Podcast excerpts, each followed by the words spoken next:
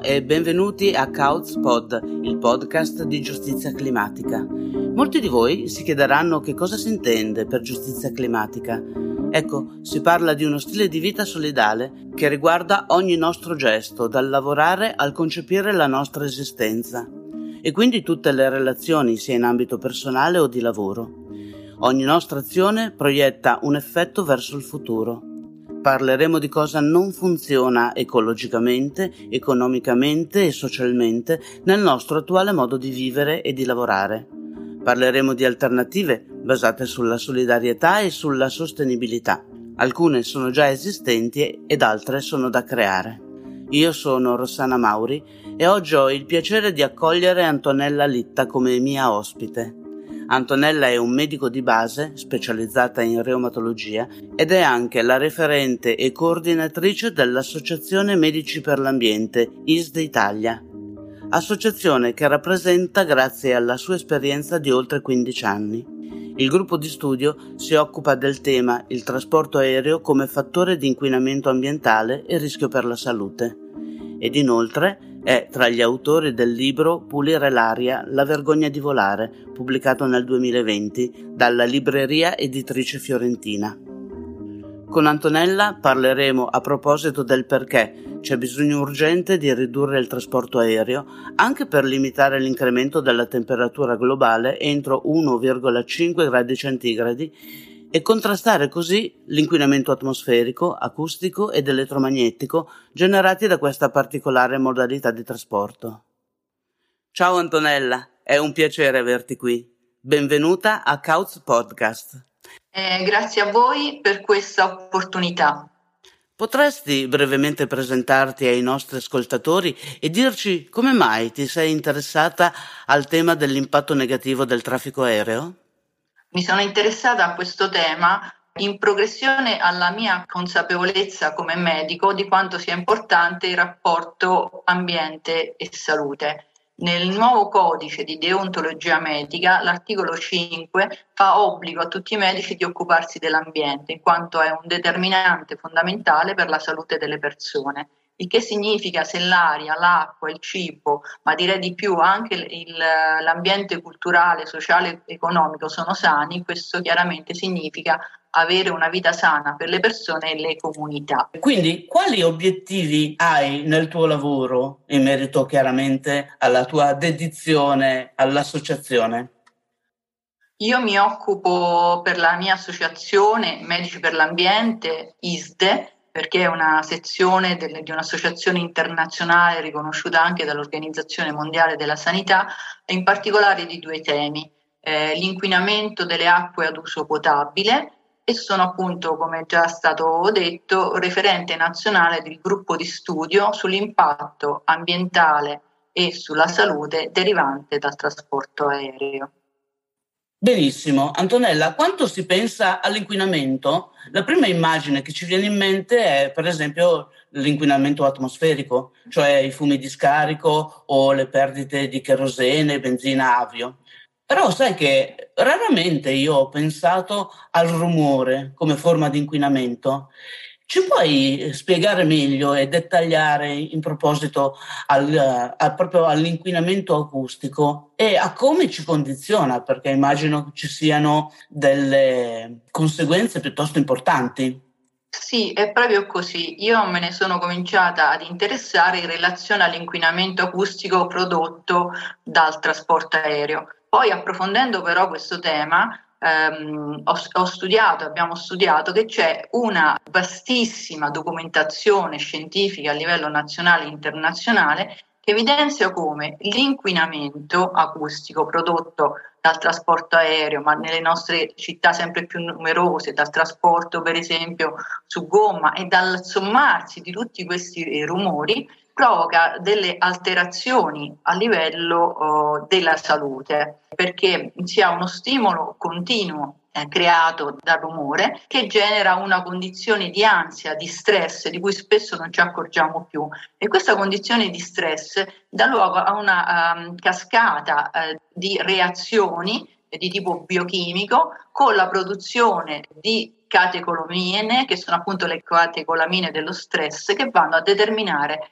incremento del rischio di ipertensione arteriosa, quindi di tutte le malattie cardiovascolari, per cui l'inquinamento acustico riconosciuto come fattore di rischio per le malattie cardiovascolari eh, determina eh, disturbi della qualità del sonno, ovviamente questo per quanto riguarda il rumore notturno e in particolare quindi quello oh, avvertito dalle comunità che vivono in prossimità di strutture eh, aeroportuali, ehm, depressione come è stato eh, evidenziato, ma anche disturbi di tipo oh, neurocognitivi nei bambini che vanno a scuola in aree dove c'è un, questo inquinamento acustico molto elevato. Sai che proprio eh, dei bambini e, e, degli adolescenti volevo chiederti qualche dettaglio in più, perché loro sono in una fase formativa e quindi è molto probabile che sia ancora più grave per loro questo impatto, cioè vivere in una condizione già di stress in qualche modo. Come dicevo mm, precedentemente, viviamo in una società che ha fatto del rumore una costante. I centri commerciali sono pieni di rumore, le nostre case sono piene di rumore. Quindi quel rapporto con il silenzio che fa bene anche a una crescita di riflessione, anche una crescita spirituale è stato completamente, viene completamente cancellato. E I giovani, i ragazzi vivono in contesti rumorosi, penso per esempio alle, alle, discoteche. Ci sono studi che dimostrano come già le nuove generazioni abbiano dei danni uditivi, oltre che tutti i danni eh, che si possono determinare perché l'inquinamento acustico, le onde sonore in continuo, soprattutto la, la notte, provocano eh, delle alterazioni con le conseguenze che ho detto, ma addirittura ci sono dei lavori estremamente interessanti che evidenziano come il vivere in ambienti estremamente rumorosi eh, durante la fase della gravidanza determina alla nascita una riduzione del peso del bambino. I bambini crescono meno nel grembo materno se in un contesto rumoroso. È incredibile. Ed è ancora più incredibile il fatto che non se ne parli mai. Antonella, adesso ti chiedo eh, perché l'inquinamento acustico aereo e aeroportuale e le sue infrastrutture è una tematica così importante, che tra l'altro eh, molto spesso negata o comunque mai raccontata nel dettaglio. E qual è la differenza con l'inquinamento acustico che si può vivere, per esempio, in una città, visto che ne stavi proprio parlando. C'è un documento del, eh, de, della Commissione europea che dice che in Europa eh, 100 milioni di persone soffrono l'inquinamento acustico mm. e oltre 4 milioni sono quelli che soffrono l'inquinamento acustico notturno, che è quello che chiaramente dà un maggiore impatto sulla salute e sulla qualità uh, della vita. E qui rientriamo appunto nell'inquinamento acustico prodotto in aree eh, aeroportuali e questo perché ci sono i voli anche notturni e si è visto che eh, i, i, suoni che vengono prodotti da, sia dalle fasi di decollo che di atterraggio sono quelli che hanno un impatto maggiore proprio perché eh, si hanno durante la notte sulla salute delle persone e questa è una tematica estremamente importante. Perché se ne parla poco? Se ne parla poco perché di tanti argomenti che poi vanno a impattare sulla salute delle persone si preferisce non, eh, non parlarne perché poi si dovrebbero prendere delle decisioni per ridurre questi impatti e spesso queste decisioni non coincidono con quello che vogliono le lobby oppure eh, alcuni sistemi economici che ovviamente non sono eh, incentrati nel mh, perseguire il bene delle comunità e delle persone, ma unicamente solo il profitto di pochi. Ahimè, questa è la dura verità. Immaginavo fosse esattamente così. Invece parlando con eh, senso di realismo, quali sono gli impatti climatici determinati dalla mobilità aerea e davvero la nostra società cosa può fare per ridurli? Bisogna considerare che il trasporto aereo contribuisce in modo rilevante ai cambiamenti climatici e quindi all'effetto serra. Questo perché utilizza combustibili fossili, ovvero il cherosene. Poi bisogna considerare che le polveri, i metalli pesanti, i gas nocivi, la nitride carbonica che sono emessi da queste combustioni vengono rilasciate fondamentalmente a livello della stratosfera, ovvero a circa 10.000 metri di quota, dove l'unica attività di tipo inquinante è quella appunto rappresentata dal trasporto aereo. In questo strato dell'atmosfera si svolgono delle complesse reazioni chimiche che proprio innescate da questi elementi rilasciati dalle combustioni del trasporto aereo favoriscono l'intrappolamento dell'energia solare e quindi favoriscono il surriscaldamento del clima, l'effetto serra. È ovvio che sarà difficilissimo contrastare i cambiamenti climatici senza una netta e seria riduzione delle emissioni prodotte anche dal trasporto aereo. È quindi necessario che a livello nazionale ed internazionale siano prese ma da subito decisioni concrete per ridurre e razionalizzare anche il trasporto aereo, perché questa forma di trasporto incide molto, direi moltissimo sull'effetto serra, però se ne parla sempre troppo poco e anche nelle conferenze internazionali sul clima. Rimane come sappiamo, è purtroppo il convitato di pietra. Quindi grazie anche a voi che ci, sta, ci state dando l'opportunità di parlare di questa problematica. Grazie Antonella, sei sempre molto chiara, ci fai capire bene le cose e, e questo è molto interessante. Tra l'altro, i dati riportano che l'1% della popolazione mondiale, cioè i cosiddetti viaggiatori frequenti, sono responsabili del 50% delle emissioni nelle aree commerciali, mentre l'80% delle persone non si è mai seduta su un aeroplano. Io eh, ti dico sinceramente, nella mia vita ho, ho, viaggiato parecchie volte in aereo e presumo anche tu, magari sbaglio, spero di sbagliare, adesso ci racconti. Quindi e noi apparteniamo a quella minoranza veramente privilegiata di questo mondo. Ma eh, invece la maggioranza che non viaggia in aereo per ragioni economiche o per eh, restrizioni su, sull'emigrazione, in realtà sono quelli che poi alla fine pagano l'inquinamento che viene prodotto da pochi. Questo è appunto un altro aspetto dell'ingiustizia climatica. Persone, popoli sono costretti ad abbandonare le loro terre, i loro villaggi, le loro città a causa di alluvioni, siccità, uragani, tornadi, vastissimi incendi, deforestazioni. Questi fenomeni sono la conseguenza diretta dei cambiamenti climatici. Le persone non hanno più acqua, non hanno più terra da coltivare per avere cibo, non hanno più una casa e sono quindi costretti ad emigrare sono appunto i migranti climatici, detti anche cri- migranti ambientali, quelli che fanno parte della maggioranza dell'umanità, che non prende e non ha mai preso un aereo, ma però soffre gli effetti dei cambiamenti climatici a cui molto, anzi moltissimo, contribuisce il trasporto aereo. Questo è un fenomeno che ormai, secondo alcune stime, coinvolge milioni di persone e nei prossimi anni addirittura arriverà a coinvolgere oltre 250 milioni di persone. Quindi un fenomeno epocale, drammatico, con il quale occorre fare i conti. E quindi bisogna fare cosa? Disincentivare la modalità di viaggiare in aereo in modo disinvolto, superficiale, soprattutto quando non è necessario. Per esempio viene proposta alle persone e eh, ai più giovani di viaggiare in modo eh, aereo perché questo costa poco e spesso anche semplicemente per delle banalità, tipo andare a passare un weekend in qualche eh, capitale europea. Tutto questo viene proposto come se fosse qualcosa uh, di buono, una buona abitudine, una cosa che si può fare a cuor leggero, senza pensarci troppo.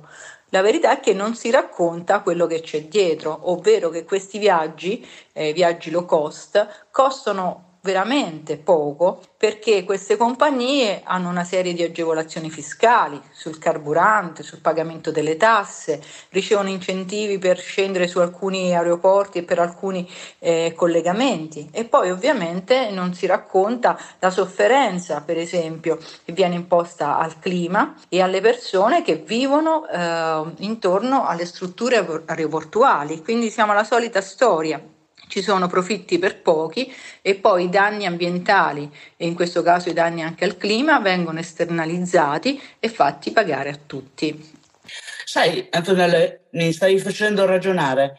Sono sorti come i funghi eh, gli aeroporti eh, che uno non ci pensa, no? perché fa parte della dinamica della vita, hai ragione, viene proposta questa cultura della velocità e quindi non ci si rende conto che l'aeroporto una volta c'era Linate, punto, adesso attorno a casa mia ce ne sono tre. C'è Linate, c'è Malpensa, c'è Orio al Serio, che è qui a Bergamo, eh, ma, ma qualcuno ci ha provato a impedire l'apertura di un aeroporto? In Italia abbiamo diverse associazioni, moltissimi comitati che si sono battuti, si battono, sono impegnati soprattutto nel, nel, contrastare l'ampliamento degli aeroporti, perché abbiamo una situazione paradossale. Eh, in un paese come l'Italia, che tutto sommato era già ben collegato prima dal trasporto ferroviario, ebbene il trasporto ferroviario è stato estremamente ridotto a favore del trasporto aereo e abbiamo circa 100 aeroporti sul suolo italiano, di cui il 70%, ecco le problematiche di inquinamento acustico, di inquinamento dell'aria per le popolazioni residenti, praticamente in, in ambito cittadino, a meno di 10 km dal centro delle città e questo ovviamente, eh, questo incrementare e tendere all'espansione di questi aeroporti è andato appunto a ridurre il servizio su rotaia, che invece è quello che ci permetterebbe di dare una risposta alle esigenze di viaggio e mh, migliorando la, la, rete ferroviaria in tutta Europa. Io mi ricordo quando tanti anni fa c'era il famoso treno palatino che partiva la notte da Roma e arrivava tranquillamente il giorno dopo a Parigi. Ora questo tipo di collegamenti non c'è più e invece bisognerebbe tornare a riproporli proprio perché c'è un impatto minore, ma molto minore, sulla salute, l'ambiente e il clima. Prima, quando eravamo fuori onda, mi raccontasti di una vicenda che mi è sembrato molto interessante da proporre ai nostri ascoltatori in merito a un aeroporto che volevano assolutamente aprire e invece siete riusciti insomma, a contrastare questa apertura proprio a Viterbo, se non sbaglio, però raccontaci tu nel dettaglio. Sì, eh, racconto molto volentieri questa storia, perché si tratta di una storia a lieto fine. Dunque siamo nel 2006 all'incirca, quando si propone di realizzare un mega aeroporto per voli low cost a Viterbo in un'area vicinissima alla città, in un'area estremamente preziosa per le sue caratteristiche paesaggistiche, storiche, naturali, un'area ricca di acqua termale, un'area denominata Bulicame, cantata anche nella Divina Commedia da Dante Alighieri. Si voleva questo progetto di mega aeroporto perché a Ciampino a partire dal 2000 erano aumentati a dismisura i movimenti aerei diurni e notturni e l'aeroporto aveva raggiunto addirittura picchi di 5 milioni di passeggeri eh, l'anno. Quindi invece di ridurre e mettere un freno al numero dei voli low cost su Ciampino, si era pensato bene di spostarne una parte cospicua su quello che poi sarebbe diventato il mega aeroporto di Viterbo, quindi una divisione dell'inquinamento acustico e dell'inquinamento dell'aria su queste due piccole città, invece che cercare di ridurre il danno alla salute e all'ambiente già sofferto, sopportato dai residenti di Ciampino. E a seguito dell'annuncio di questo progetto si costituì a Viterbo il comitato Coi piedi per terra. Questo comitato chiese a noi medici di studiare gli impatti che il mega aeroporto avrebbe avuto sulla salute e sul territorio. Quindi insieme ai miei colleghi eh, Mocci e al dottor Ghirga studiamo la questione e ponemmo in evidenza che c'era già una ricca e numerosa letteratura scientifica nazionale e internazionale proprio su questa problematica. Il Comitato coi piedi per terra, in solidarietà e reciproco aiuto con i residenti di Ciampino, avviò quindi una serie di iniziative, quali interlocuzioni costanti con le istituzioni locali, nazionali ed europee, costruì una serie di eh, rapporti ed iniziative di studio, di formazione e di approfondimento con associazioni, comitati, università, a cominciare da quella della Tuscia, ma anche di altre città italiane, ricordo l'Università di Venezia. Questa vicenda fu portata all'attenzione dei mass media nazionali e ricordo anche un articolo di approfondimento uscito sul prestigioso National Geographic. Insomma, si fece in modo tale che una vicenda locale avesse respiro nazionale ed europeo. Se ne discusse addirittura dentro il Parlamento europeo e si capì e si fece capire bene che dividere sofferenza e inquinamento, distruggere nuovi territori, mettere a rischio la salute di altre persone non poteva essere la soluzione del problema. La soluzione era e resta la drastica riduzione dei voli low cost, in questo caso su Ciampino. Voglio anche ricordare che si costituì un comitato di agricoltori viterbesi giustamente preoccupati dal fatto che tante produzioni di qualità in aree prossime al futuro aeroporto sarebbero state inquinate da polveri, metalli pesanti, eh, idrocarburi, con una ripercussione sulla qualità degli stessi prodotti e quindi di conseguenza sui prezzi di vendita e anche ovviamente sulla salute degli acquirenti. Benissimo Antonella, adesso procediamo perché ho tantissime domande da farti e mi piace molto la semplicità con la quale spieghi ogni dettaglio. La mia prossima domanda è proprio a proposito della transizione. Quando parliamo di riduzioni o di restrizioni nel settore aereo, Va anche considerato che ci saranno molti impiegati, come quelli nelle compagnie aeree quelli che lavorano all'interno degli aeroporti, che perderebbero il loro posto di lavoro.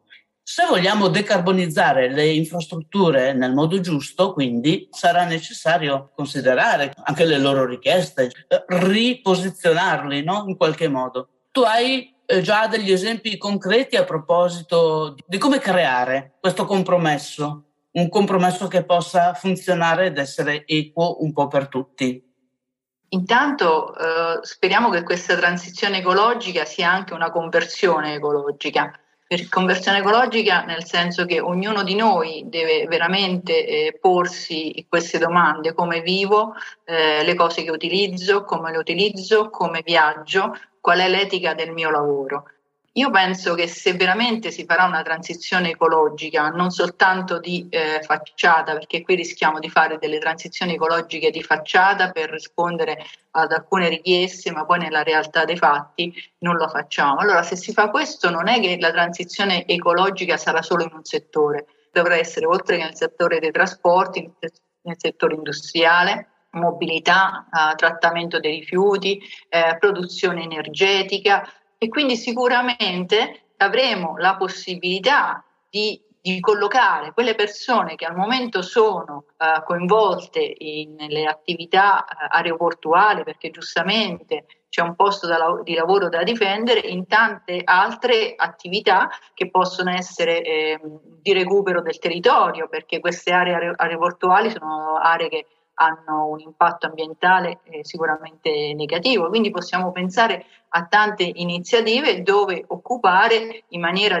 dignitosa queste persone, non semplicemente a dare dei sostegni come purtroppo vediamo. Si fanno le casse integrazioni, poi alla fine queste persone vengono mandate via. Questa domanda che lei mi ha fatto però mi ripropone il, un dilemma etico, cioè noi abbiamo di fronte ad una fabbrica che produce le, le mine, le bombe, Cosa devono fare i lavoratori? Devono continuare ad andare a lavorare in questi posti che producono morte? Oppure non è giusto che ci sia una sorta di scelta del lavoratore che possa dire io mi rifiuto di produrre qualcosa che fa del male al genere umano e al pianeta e quindi tu come società se ti poni come la società italiana una costituzione in cui la salute e il ripudio della guerra sono dei valori costituzionali te istituzione mi devi ricollocare in un posto dove il mio lavoro possa essere utile agli altri. Questo è il senso della transizione ecologica, secondo me. Si tratta di un cambiamento culturale, prima di tutto, perché se non c'è quello è come se non avessimo il carburante. Il nostro carburante diventa l'intelligenza. E in merito a questo c'è una domanda nella quale c'entra la Commissione europea Recentemente, credo nel luglio del 2021, la Commissione europea ha presentato un piano, un piano chiamato Fit for 55 eh, e delinea come le emissioni europee di gas serra dovranno essere ridotte del 55% entro il 2030 in paragone ai livelli del 1990. Tu, Antonella, cosa pensi di questa iniziativa politica? Segnerà una pietra miliare per la trasformazione, perché mi sembra piuttosto ambiziosa, oppure non farà nessuna differenza? Sinceramente non lo so, non so cosa pensare perché questo è un obiettivo che sì, è vero che può essere ambizioso, ma comunque è un obiettivo che prevede del tempo perché sia realizzato. Il nostro mm, pianeta è letteralmente in fiamme, sta, sta bruciando, quindi con, eh, con grande difficoltà questi provvedimenti, seppur realizzati, potranno centrare l'obiettivo di ridurre questo incendio del nostro pianeta. E poi gli obiettivi sono sulla carta, poi bisognerà vedere nella pratica eh, i singoli stati e, la, l'Europa per intero come eh, declinerà nel concreto queste scelte. E da quello che vedo, almeno in Italia, non mi pare che si stia andando nella direzione giusta, sia per tempi che per scelte non vedi una luce, non vedi una possibilità. Cosa bisognerebbe fare se queste eh, ambiziose proposte non sono ancora abbastanza? Non, non, sono pessimista, ma realista. Uh, vedo una grande distanza uh, tra ciò che si dice, si progetta e ciò che si realizza. Ci sono scelte che andrebbero messe in atto immediatamente per quanto riguarda il settore energetico. Eh, ritornando al tema del trasporto aereo, l'ho fatto presente all'inizio di questa nostra conversazione, se non si interviene sul trasporto aereo nell'immediato con la sua drastica riduzione, non sarà possibile contrastare realmente il surriscaldamento climatico. Allora significa che ci stiamo uh, prendendo in giro e stiamo leggendo un bel libro pieno di propositi buoni, ma che sicuramente sarà difficilissimo realizzarli. E quando nelle conferenze internazionali sul clima uh, non si parla parla del convitato di pietra che è il trasporto aereo e quindi non si prendono provvedimenti su questo settore, come anche per il trasporto marittimo, altro convitato di pietra perché trasporta merci utilizzando combustibili fossili. Dunque, quando non si interviene su queste due modalità uh, di eh, trasporto che sono fortemente nocive per il clima, l'ambiente e la salute, è difficile pensare che ci sia una reale volontà di concretizzare tutti gli altri interventi per contrastare il uh, surriscaldamento climatico. Se potessi scrivere tu una proposta politica europea, come la struttureresti? Che cosa vorresti includere? Ci sono già tantissimi documenti del Parlamento europeo che ribadiscono l'importanza di mettere la salute al centro di ogni scelta politica.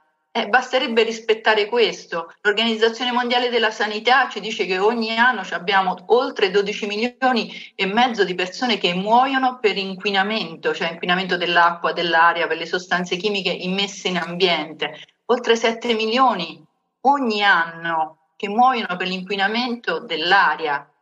Rendiamoci conto che queste sono delle pandemie drammatiche a livello mondiale di cui si parla poco e niente. Giustamente in questo momento noi parliamo della pandemia da Covid, è una pandemia, è un'emergenza che va contrastata, però dico solo un dato per cercare di far ragionare le persone. Noi lo scorso anno in Italia abbiamo avuto 90.000 morti eh, per Covid, ogni anno ne abbiamo 180.000 di cancro, cioè 500 persone ogni giorno che muoiono di cancro, molte di più per malattie cardiovascolari che noi sappiamo legate all'inquinamento. Ma queste sono o non sono pandemie? Allora, una politica per l'Europa, intanto una, una presa uh, d'atto della realtà. Noi dobbiamo assolutamente ridurre tutte le fonti di inquinamento e quindi cambiare le politiche economiche del nostro continente chiedendo anche agli altri continenti di cambiarlo, perché se il cambiamento non lo facciamo noi non possiamo poi andare a chiedere alla Cina, all'Asia e altri paesi emergenti di darsi delle linee eh, politiche di rispetto ambientale. E in Europa significa questo, mettere mano al sistema dei trasporti, quindi ridurre il trasporto aereo marittimo, ehm, cambiare gli stili di vita, produrre l'energia veramente da fonti eh, veramente rinnovabili, che sono il solare, il mini eolico, l'energia che si può produrre a livello eh, idrico, ma non pensando per esempio alla, alla, produzione da biomasse oppure ogni tanto si sente riparlare di quello che, che sarebbe il, il, nucleare cosiddetto buono. E poi chiaramente gli stili di vita, la produzione agricola, la riduzione degli allevamenti intensivi, un'agricoltura di tipo biologica, il risparmio dell'acqua, quindi pensare per esempio a un PNRR che metta al centro l'intervento sul dissesto idrogeologico, sul problema degli acquedotti, delle condutture dell'acqua, sul miglioramento della mobilità, eh, sull'università, sulla salute, perché quando noi parliamo di un sistema sanitario come quello italiano, che era ottimo a livello nazionale, adesso è in pieno uh, declassamento. Io penso che l'azione di un medico, ma la stessa medicina, ma quello che dovrebbe avere uno Stato democratico e sociale, è far rispettare il diritto delle persone non a una diagnosi precoce, siamo già in ritardo, ma il diritto un, a non ammalare. Il diritto a non ammalare significa, lo sappiamo sempre di più, ridurre le esposizioni di inquinamento le fonti di inquinamento. E allora com- mi richiamavo all'inizio a tanti documenti europei che dicono prima di tutto la salute. Se noi mettiamo al centro della nostra eh, politica, prima di tutto la salute delle persone, delle popolazioni, ma addirittura delle future generazioni, perché i bambini ormai nas- nascono già inquinati, sono inquinati nella fase in cui sono all'interno del grembo materno, questo di conseguenza ci dice tutte le azioni che dobbiamo mettere in campo. Bisogna cambiare la politica europea, mondiale, nazionale, ma magari ci sono dei gesti che ogni persona può modificare, atteggiamenti, abitudini, tante piccole cose che possono avere un impatto, anche per generare ulteriore consapevolezza. Parliamo della possibilità di viaggiare, per esempio. Bisogna fare anche in modo che le persone non siano costrette a viaggiare in aereo quando necessario, perché non ci sono o non ci sono più alternative in termini di modalità di viaggio, tempi e costi. Il sistema volutamente offre poche scelte.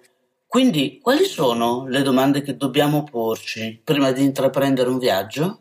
Allora, le modalità del viaggio, chiedersi perché devo viaggiare, in quale modalità, perché lo faccio, se ci sono modalità uh, meno eh, inquinanti e questo è importante e questo è il senso del nostro incontro di oggi. Poi è chiaro che siamo dei consumatori, quindi dei consumatori anche in ambito delle scelte per quanto riguarda il cibo, cioè mangiare meno carne è sicuramente qualcosa che aiuta le persone e aiuta l'ambiente, perché ovviamente riduce la presenza degli allevamenti intensivi che sono la fonte di sofferenza per il mondo animale so, possono essere ehm, dei luoghi dove si facilita il cosiddetto spillover, passaggio di virus che vivono nel mondo animale eh, all'uomo, c'è chiaramente un impatto che si riduce mangiando meno carne sui cambiamenti climatici.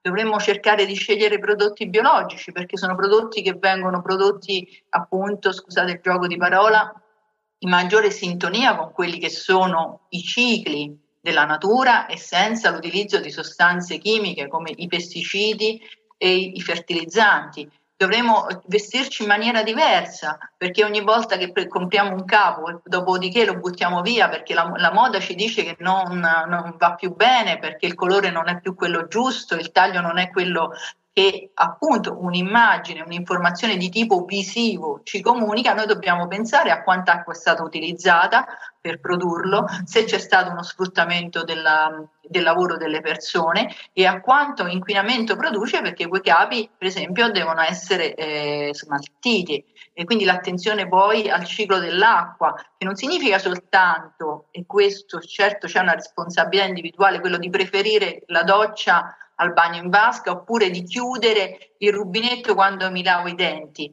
ma significa anche chiedere che ci sia un uh, lavoro di recupero delle acque piovane, eh, di ristrutturazione eh, degli acquedotti, che porterebbe veramente tanta buona economia e attività lavorativa eh, nel mondo dell'edilizia, che non significa soltanto cementificare e costruire ulteriormente, ma dovrebbe significare fondamentalmente mettere in sicurezza e eh, recuperare. Chiedere appunto che ci sia una rete ferroviaria tale da collegare in maniera decente e corretta eh, almeno le maggiori capitali europee, che chiaramente ridurrebbe l'impatto del trasporto aereo. Perché? Perché il 70% dei voli passeggeri si consumano in Europa e questo è gravissimo perché l'Europa poteva e può benissimo essere collegata tramite il trasporto ferroviario. E poi sempre per ritornare al tema del consumo, quante merci inutili noi acquistiamo quindi che vengono da lontano, che devono arrivare qui tramite aereo,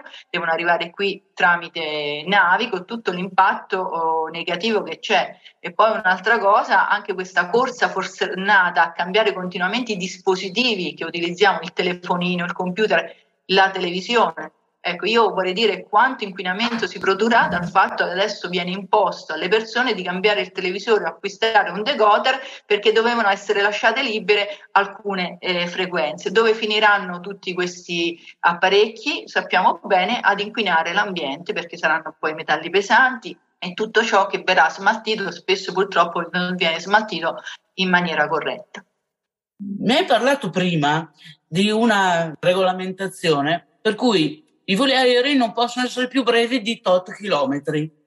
Allora, ci sono state delle indicazioni, non so se sono vere e proprie disposizioni di legge, per quello che mi risulta in Francia, eh, che impediscono, vietano, in qualche modo eh, sconsigliano eh, l'utilizzo eh, dell'aereo per tratte inferiori ai 500 uh, km, per cui se due città della Francia sono, sono, distanti meno di 500 km, le persone per recarsi da una città all'altra devono utilizzare eh, il, il, treno e non l'aereo. Però questo esempio così, eh, diciamo, queste disposizioni che qualche modo si stanno uh, sempre più um, rendendo concrete. Per esempio l'altra notizia che mi viene in mente è che per esempio la Germania ha posto uno stop alla costruzione di nuovi aeroporti. Noi abbiamo la cartina di tornasole con il collegamento Roma-Milano un collegamento che prima avveniva in ehm, aereo, adesso è estremamente più confortevole e semplice il collegamento ferroviario da Roma a Milano. Quindi il problema è di rimettere mano, quindi questi soldi che arriveranno col PNRR, utilizziamoli anche per migliorare il sistema della, de, dei trasporti, chiaramente favorendo il trasporto collettivo, non individuale e su rotaia, quindi la riduzione del trasporto aereo. Ma la gente ha consapevolezza che serve trovare un altro modo di viaggiare, ha voglia di mettersi in gioco.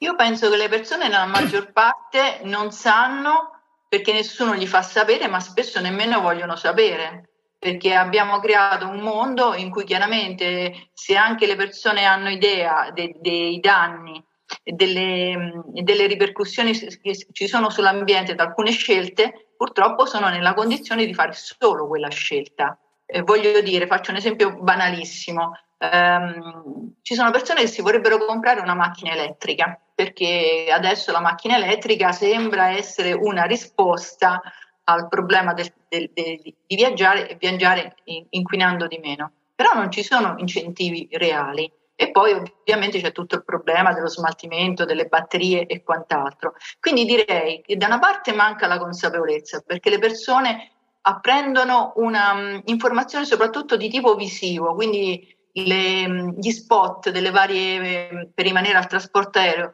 gli spot così belli, patinati di questi viaggi, di poter andare anche cinque giorni dall'altra parte del mondo senza capire i danni che si creano, ovviamente arrivano prima.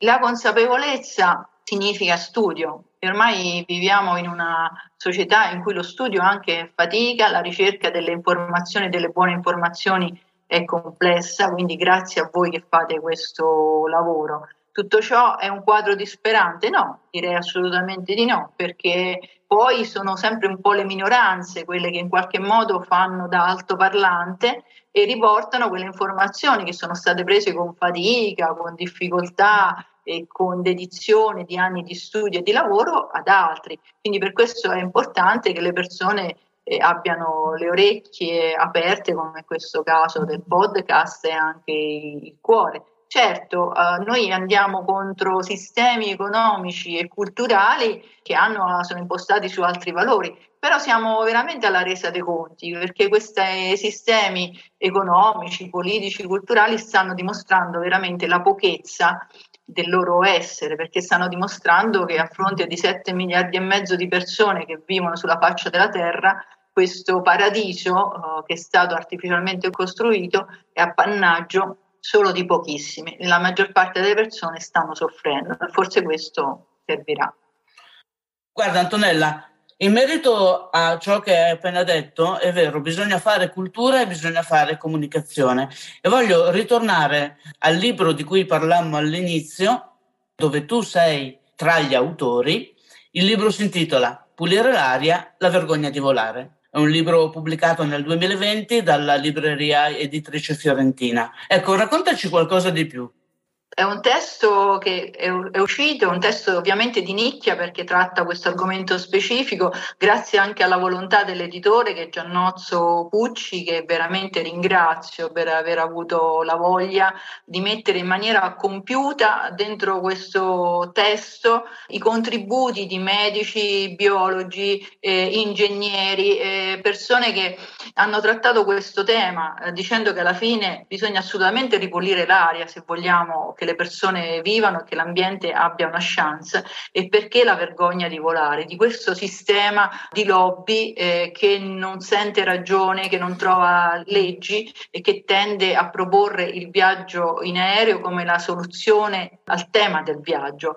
Il testo è un testo, come dicevo, di nicchia, ci sono contributi ma ci sono anche proposte di soluzione. Noi diciamo come si può viaggiare in maniera differente, come si può viaggiare sicuramente in maniera meno meno veloce perché stiamo vivendo nell'epoca della velocizzazione dei rapporti umani, delle conoscenze, del consumo sfrenato, è l'epoca di Cronos, ma Cronos è il dio greco che divora i propri figli e noi siamo divorati da questo tempo. Quindi direi che sicuramente un approccio al tema del trasporto aereo, ma, anche al tema del volare e del senso del viaggio e ci sono dei contributi di altissimo livello che non solo guardano agli impatti sulla salute, penso per esempio all'impatto sulla salute dei più giovani, alle esposizioni fetali, addirittura ai danni che queste sostanze prodotte dalla combustione dei combustibili fossili, quindi del kerosene nella fattispecie, producono a livello epigenetico, quindi intaccando la salute delle nuove generazioni e delle persone, ma ci sono anche delle indicazioni su come si può viaggiare in maniera diversa e anche delle riflessioni di ordine morale sui danni che stiamo facendo anche con il trasporto aereo. Antonella, adesso abbiamo bisogno solo di alternative per viaggiare e tu sei la nostra esperta. Ci aspettiamo consigli e suggerimenti. Io sono una persona che ama molto viaggiare, viaggiavo di più ovviamente come tutti quando ero più giovane perché per me il viaggio era fonte di conoscenza e quindi ho utilizzato non solo il treno, l'auto, ma anche l'aereo, devo ammetterlo. Non avevo consapevolezza uh, di quanto il trasporto aereo fosse impattante per l'ambiente e per la salute. Ora noi non diciamo che non bisogna più viaggiare, il viaggio se fatto con i tempi giusti, se fatto per conoscere le persone e le realtà è un momento di crescita culturale sia per il singolo che per le comunità, assolutamente. È ovvio che il trasporto aereo è una modalità inquinante, quindi deve essere utilizzato nel momento in cui non abbiamo nessuna altra alternativa. Quindi noi dobbiamo lavorare perché ci siano delle alternative. Le alternative sono quelle appunto di viaggi non eh, singoli, ma di viaggi eh, collettivi, meglio se vengono fatti su rotaia. Adesso, tanto per rimanere sul trasporto aereo, c'è un capitolo all'interno del libro Pulire l'aria, la vergogna di volare, che pensa, e non è qualcosa di astratto, a una rivisitazione dei viaggi indirigibile e non è una cosa appunto campata in aria, ma qualcosa che si può fare. E anche per esempio penso alle alimentazioni dei treni ad idrogeno, si sta poi aprendo, proprio di recente è uscito, mi sembra nel mese di ottobre, un numero del National Geographic che parla appunto di come si possono utilizzare energie alternative per il viaggio, anche se per il trasporto aereo sono ancora molto lontani. È chiaro che se una persona deve recarsi in Africa o in America non gli diciamo di andare a nuoto, questo no, però in, una, in aree dove noi abbiamo una distanza che è percorribile facilmente in treno, lì dobbiamo incentivare il viaggio oh, sul treno perché noi ci dobbiamo ricordare che questo trasporto aereo, come tutte le attività umane, deve essere sottoposto a una serie di vincoli che sono quelli per tutte le attività. Cioè, tu puoi fare delle attività, l'importante è che non, non, non, ricavi profitto solo per te che stai gestendo questa attività, ma ci deve essere una salvaguardia della salute e dell'ambiente. Questi ormai devono essere, diciamo così, punti di riferimento per tutti i tipi di trasporti e attività umane. A questo punto io sono a tua disposizione se ti sovviene qualche altro tema o vuoi parlare di qualcosa del quale non abbiamo ancora parlato, prego, a tua disposizione. No, io quando prima abbiamo ricordato un po' le attività che ha fatto il comitato coi piedi per terra a cui abbiamo partecipato come Medici per l'Ambiente, cioè il comitato che si è opposto e ha vinto a Viterbo evitando eh, che venisse costruito questo mega aeroporto, che sarebbe stato un disastro per la città e per la salute dei cittadini. Ecco, io vorrei ricordare una figura Uh, straordinaria di persona che ci ha veramente aiutato in questa battaglia, una persona che si è spesa, ha speso tutta la sua vita per la giustizia e perché veramente la nostra Costituzione diventasse qualcosa di reale. Parlo del magistrato Ferdinando Imposimato è stato senatore, ehm, è, è, stato giudice di processi che hanno cambiato la storia in Italia, penso al processo uh, per il caso Moro e la banda della Magliana, è stato punto di riferimento dell'ONU per quanto riguarda le strategie per combattere eh, l'illegalità a livello mondiale. Ecco, quest'uomo eh, è mancato due anni fa, ci ha dato veramente una spinta, cioè è stato per noi una persona che ci ha sostenuto mettendo a disposizione la, le sue conoscenze giuridiche, la sua stessa figura, no? è venuto tantissime volte a Viterbo a sostenerci in questa battaglia che era una battaglia per la, i diritti fondamentali delle persone, per la Costituzione, per la salute. Ecco, lo voglio ricordare perché l'Italia ha bisogno di ricordare persone come Ferdinando Imposimato.